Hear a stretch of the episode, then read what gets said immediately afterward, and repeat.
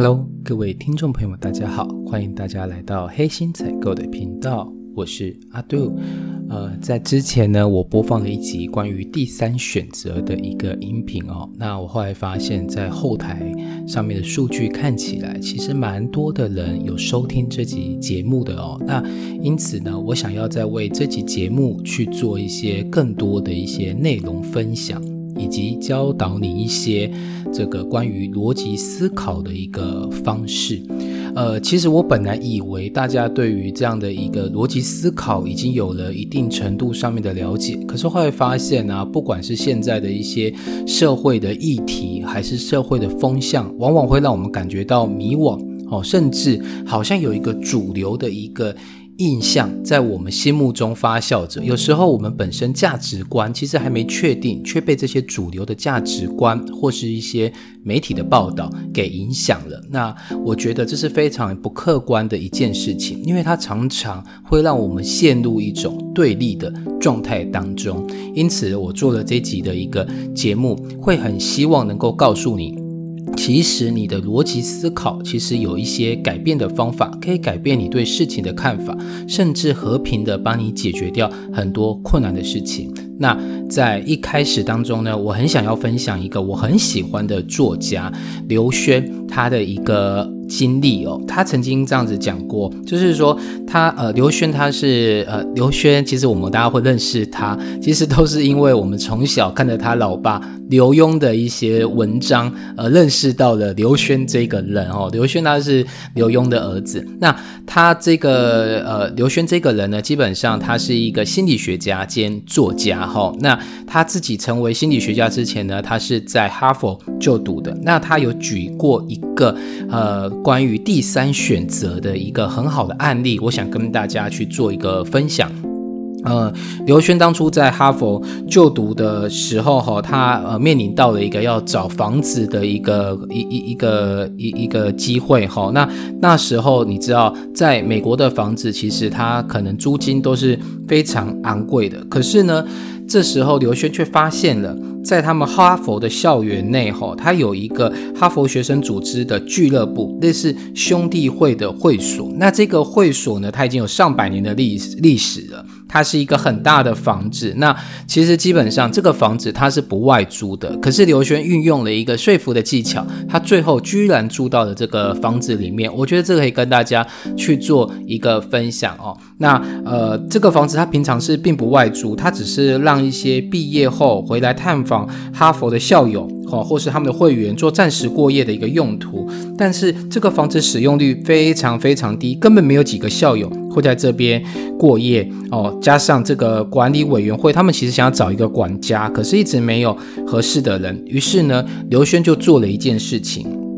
他去写了一封信给这个管管委会的主委，他是一个波士顿的一个大法官。那他写给他信当中是说，他呃在大学时候他就是这里的会员了。那毕业之后呢，刘轩他继续在哈佛就读博士班，需要找房子住。那他知道管委会一直在为这个会所要去找一个管家。他说：“虽然我无法当管家，因为我没办法打扫这么大的一个房子，但是呢，我是自己人，可以帮委员们监督这个房子的使用。”他说：“我也愿意去付给清洁工一些钱，这样等于管委可以节省了管委会的一些开支。”他说：“你又让我住在楼上。”等于有个人帮自己看家，又省下清洁费用，不是比请一个陌生人当管家还要好吗？我我觉得这是一个很棒的一个案例。当然，最后这个波士顿大法官就同意了刘轩能够租进这样的一个房子里面，而且这个房子里面它比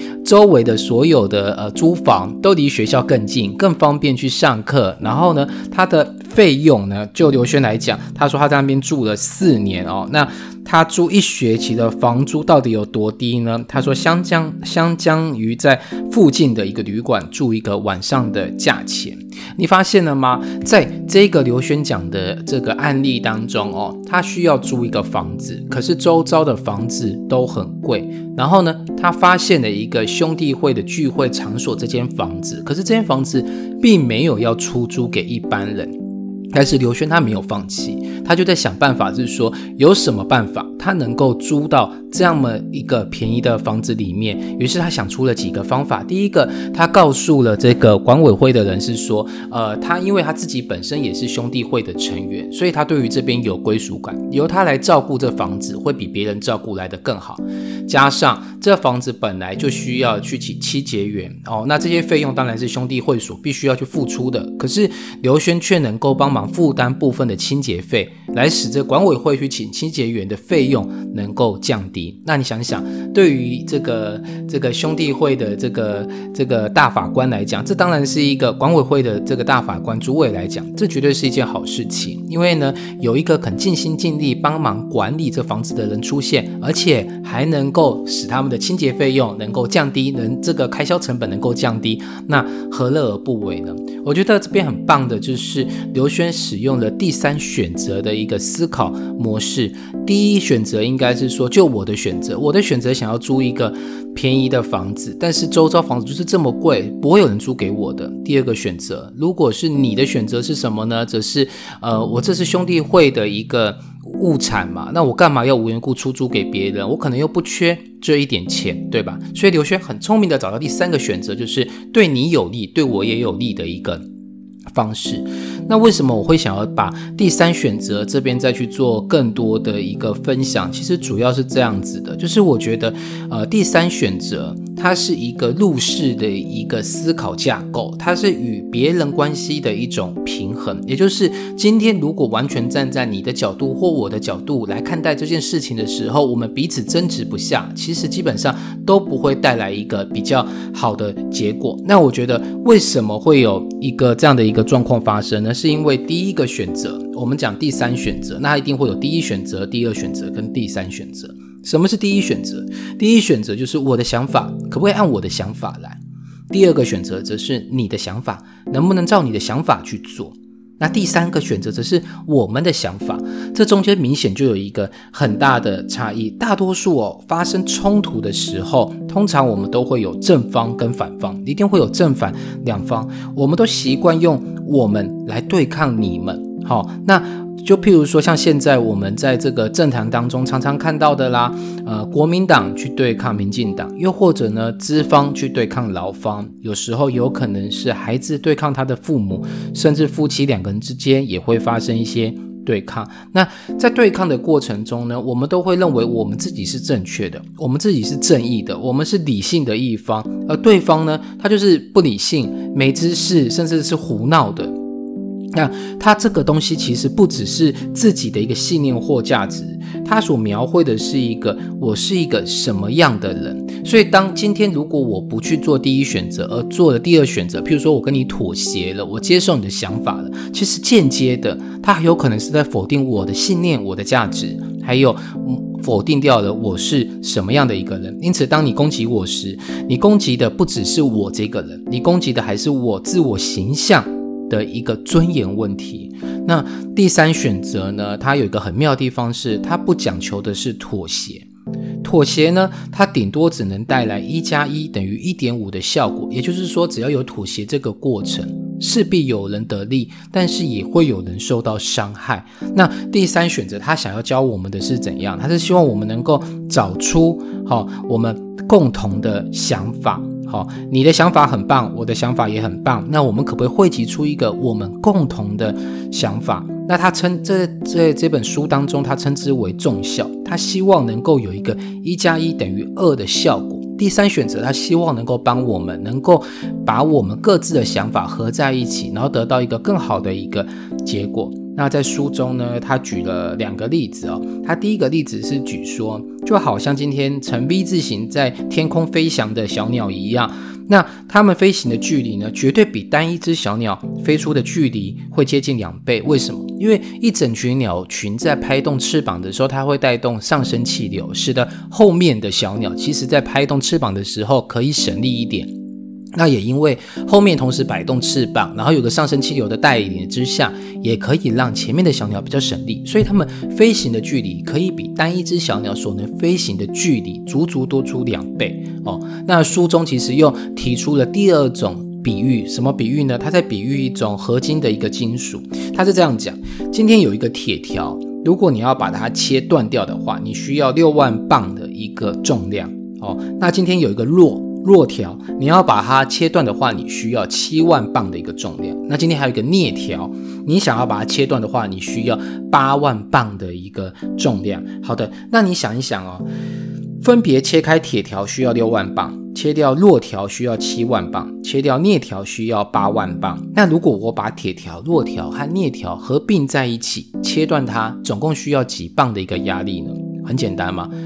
六万磅加七万磅加八万磅，就是二十一万磅。二十一万磅，我应该就能够把这个铁条给切断掉了。实际上哦，在它们成为合金，因为它们比例已经稍微调整过后呢，把这三个金属加在一起，你知道吗？同样的一个体积的一个合金金属，中间含有了铁、铬或镍，哦，这三样金属的时候呢，你要切断它，二十一万磅是完全切不断的。你是需要三十万磅的力量才有办法把它切断，因此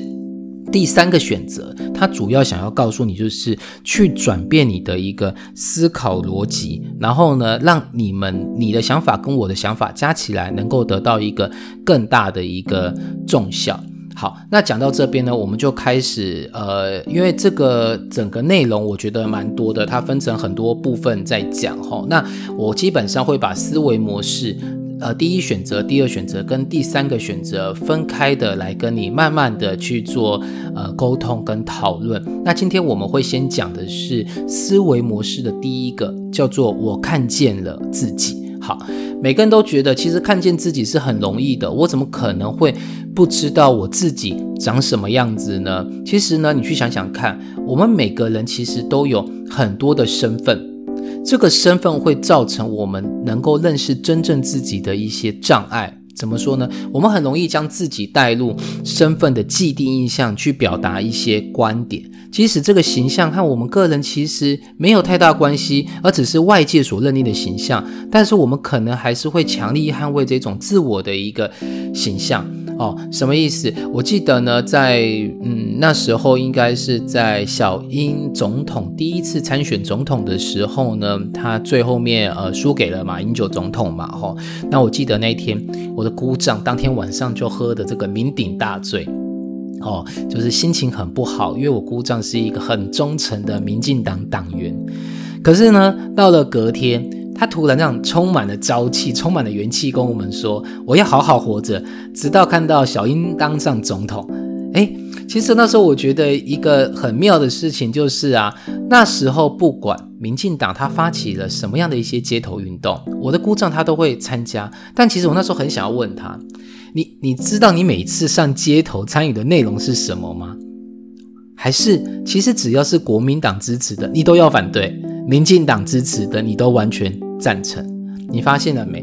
他会把他自己带入民进党党员的这个身份之后呢，他对于很多社会运动，甚至很多议题，他都被赋予了一些基本的价值观，即使他本身根本一开始不在乎这些话题。譬如说，那时候可能有讨论一些话题，就是要不要盖核四啊，核能呃第四发电厂。这个议题，也许我姑丈根本对他是完全不关心的。也就是我本身有电可以用，我并不觉得现在电费很贵的情况底下，我也不觉得我的环境受到什么样的污染。那为什么我对核四这个议题会有一个很主观认为不要盖的一个观念呢？很简单，因为他现在已经是民进党党员的一个身份，所以他很容易他的价值观就被民进党所带着走。民进党认为不应该盖核四，他就会认为我是民进党员，我当然要捍卫我这个政党的一些观念，所以呢，他就会变无缘无故就有了一个价值观，叫做不要盖核四。那我常常在想。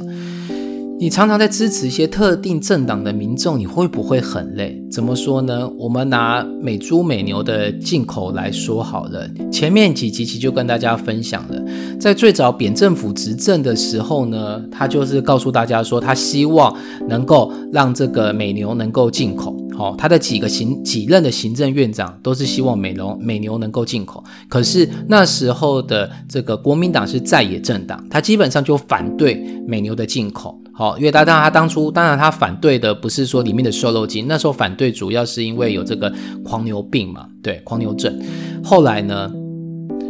那个蔡政府执政了，哈哦，不，再来是扁政府执政完，应该是马政府执政。马政府执政的执政的时候呢，他又打算要开放了，可是这时候又换民进党，他走上街头抗议，他认为这个东西基本上含有瘦肉精，它是不应该能够被进口的。结果你看现在又换蔡英蔡政府执政了，好，现在又换成了国民党走上街头，哦，那国民党走上街头当然就是又是反对这个美猪美牛的进口。我觉得你对政治倾向很明显的一些人，我常常想这些民众是不是很累？就是说他必须跟着他的政党，同时去跳动他的立场。我一开始讲的，你跟着政党去认同你的一些政见、一些价值观，我觉得已经有点荒谬。就是其实你可能根本不在意这件事情，而被强出加增加了这些价值观在你身上。但现在更荒谬的是啊，每个政党因为他所处的位置不同，他就会做不同的价值观念的主张。光是一个美牛美猪是否进口这个议题，其实不管是民进党或是国民党，其实都反复的变来变去自己本身立场。那支持他的民众是不是也要跟着他们去变动他的立场？那我常常在想，会不会因为这样子，其实民众很容易会去迷失掉自己？哦，这个又让我想到一个我在学生时代哦参加了辩论社的时候常讨论的一个议题，这个议题叫做代议制。现在的这个世界当中，我们每个人都有自己的工作，所以我们不可能去管理所有政治上面的事情，所以我们产生了立法院的这样一个机关，代替人民来监督政府。那这个东西叫做代议制，也就是说，它代替我们人民去治理国家。可是呢，不知道你有没有发现一件很吊诡的事情？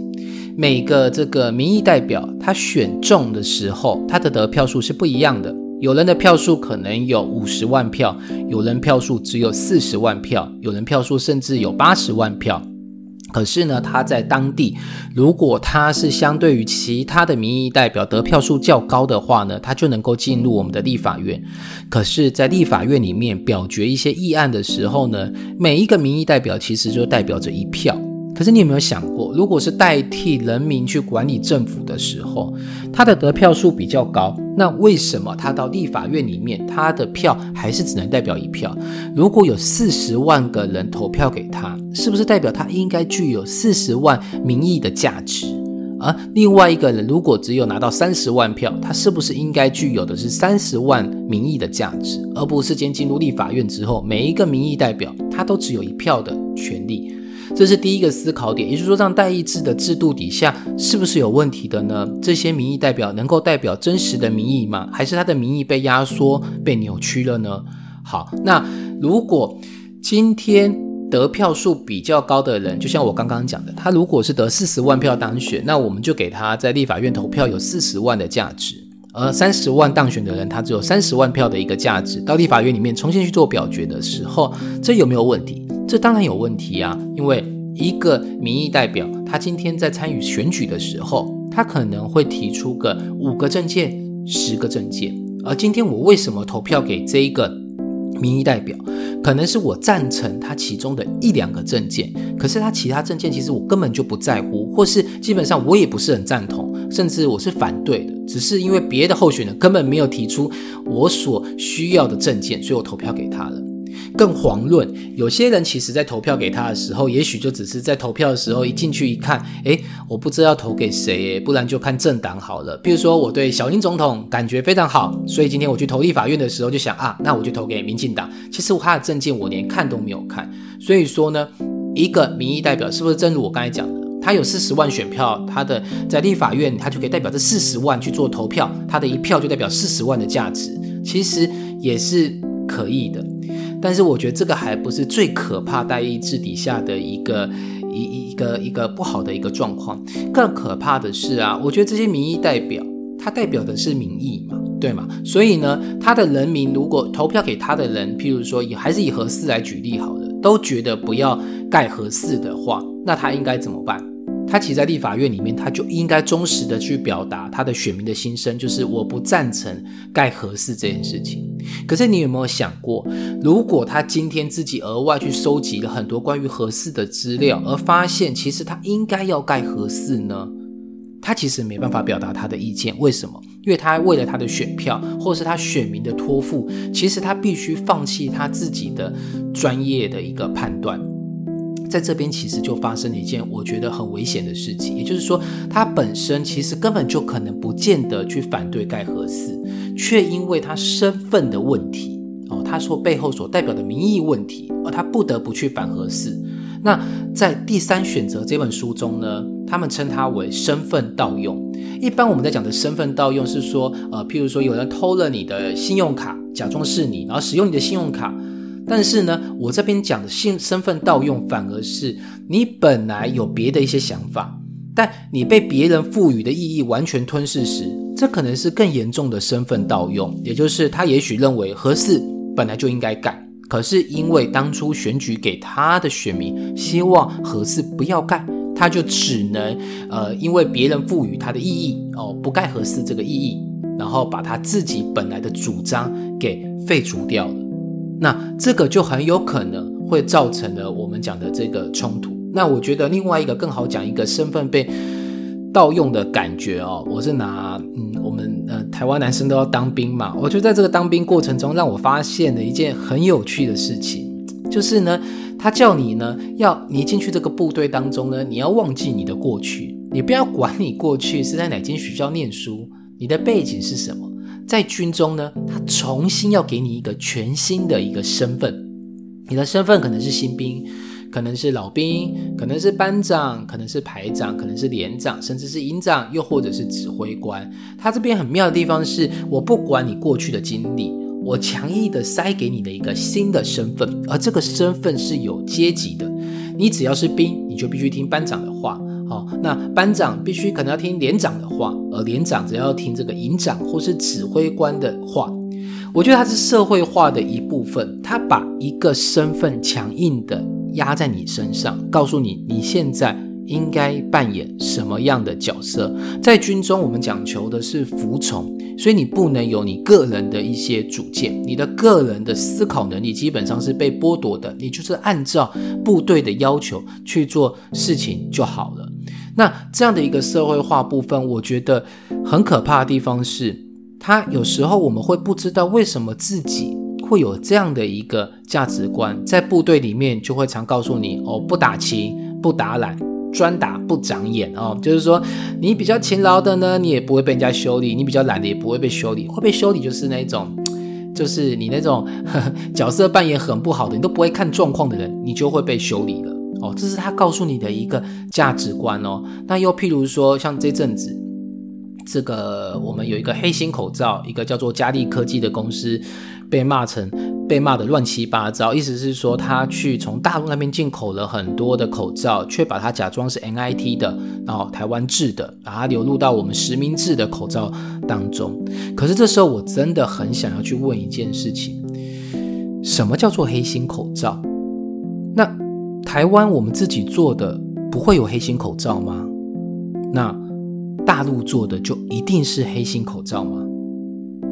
好，又或是？我们是不是应该要经过一些检查，再来判断是不是所谓的黑心口罩？所谓黑心口罩的定义，应该是说它没有办法戴上口罩之后，它没办法过滤掉这些细菌，才叫做黑心口罩吧？而不是说今天是哪里制的就不是黑心，哪里制的就一定是黑心。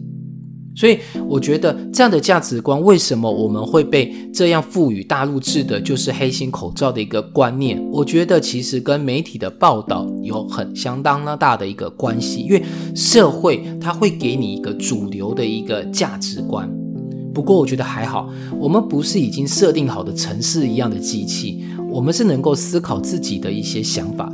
甚至我们能够思考社会化这件事情是对或不对，就像我在思考黑心口罩这件事情的时候，我会去想到底这样就去判断它是黑心口罩是对或不对。当然，我也必须讲，他用大陆制口罩去谎称它是 NIT 制的，我觉得这是不对的。可是呢，对于黑心口罩定义，该不该是台湾制的就不是黑心口罩，而大陆制的一定是黑心口罩？我觉得这个逻辑是必须要被思考的。我举例来讲，每个地方都会有自己的一个主流文化。哈，举例来说，在我们教育改革之后，现在的台湾民众啊，对于台湾的认同，我们都相信我们自己是一个主权独立的国家。可是你有没有想过，客观的来说啊，认同这个文化的，好，这个台湾是一个主权国家的这个概念的，只有世界上少数和台湾有邦交的国家。其实，在世界上很多跟台湾没有邦交的国家，反而跟中共有邦交的国家，他们唯一会认同的是中国，而不是台湾。我觉得这个中间没有所谓的正义，或是对，或是错。这其实就是不同国家、不同地域，它主流文化它是不同的，所以他在判断这件事情，或是他的角色扮演上面不同，就造成了他有不同的价值观。有时候我们这个当中呢，就很容易变成我们看待事情的一个盲点。我今天刚刚提到的大陆制的产品，都好像被我们视为是黑心的一样，而且我们隐隐约约有着文化上面的优越感，也就是说，我们总觉得台湾制的就是比较好的东西，而大陆制的就是比较差的东西。可是事实真的是这样子吗？台湾人我们自己就没有做过黑心商品吗？而大陆它一定是只做黑心商品吗？你知道吗？很多世界上大的品牌其实都已经在大陆设立了工厂。而他们产出来的东西，其实不见得会比较差。大陆制的东西，怎么样可以拿到好的东西？很简单，就是你的品管制度。你的品管制度越好，基本上你就能够生产出一些优质的一些产品来。所以我觉得，能够做这样正反两面的质疑，它是思考，它是一件很好的事情。一个真的认清楚自己的人，他应该都会了解到一种创造性的一个吊诡。什么是一个创造性的吊诡？创造性是代表你觉得你自己本身应该具有解决问题的能力，而这个吊诡是什么？这个吊诡是我们很明确的知道，我们自己一方面我们是天生受到了一些限制，这个限制就是我刚刚讲。在社会化的过程中，或是在主流化的文化的过程当中，我们被赋予一些既定的价值观。哈，就像是今天你如果是民进党党员，你可能就赞成，呃，就反对要建立核四；又或者现在你如果是现在蔡政府执政底下的民进党党员，你就会赞成美猪美牛的一些进口。有时候这样子的一个价值观，其实我们已经被天生的给受限，也就是我们身份。已经限制了我们的一些基本价值观，又或者我是一个爸爸，我在面对我的小孩的时候，我就觉得我应该要告诉小孩什么是对的，什么是错的，什么是能做的，什么是不能做的。可是我却没有去培养孩子独立思考的一个习惯能力，没有告诉他这件事情为什么不能做，而是我就直接告诉他该做什么事情。所以，我们必须要认识到。我们自己的一些思考，我们认为对的事情，其实我们天生就已经受到了一些身份上面的限制，而让我们有了这样的一个价值观。但是另外一方面，我觉得又很庆幸的就是我们讲的，其实我们又不完全受限，因为我们不是一个机器，不是被输入一些程式之后，我们只能照着这个程式去走。就像我觉得有些人可能参加政党。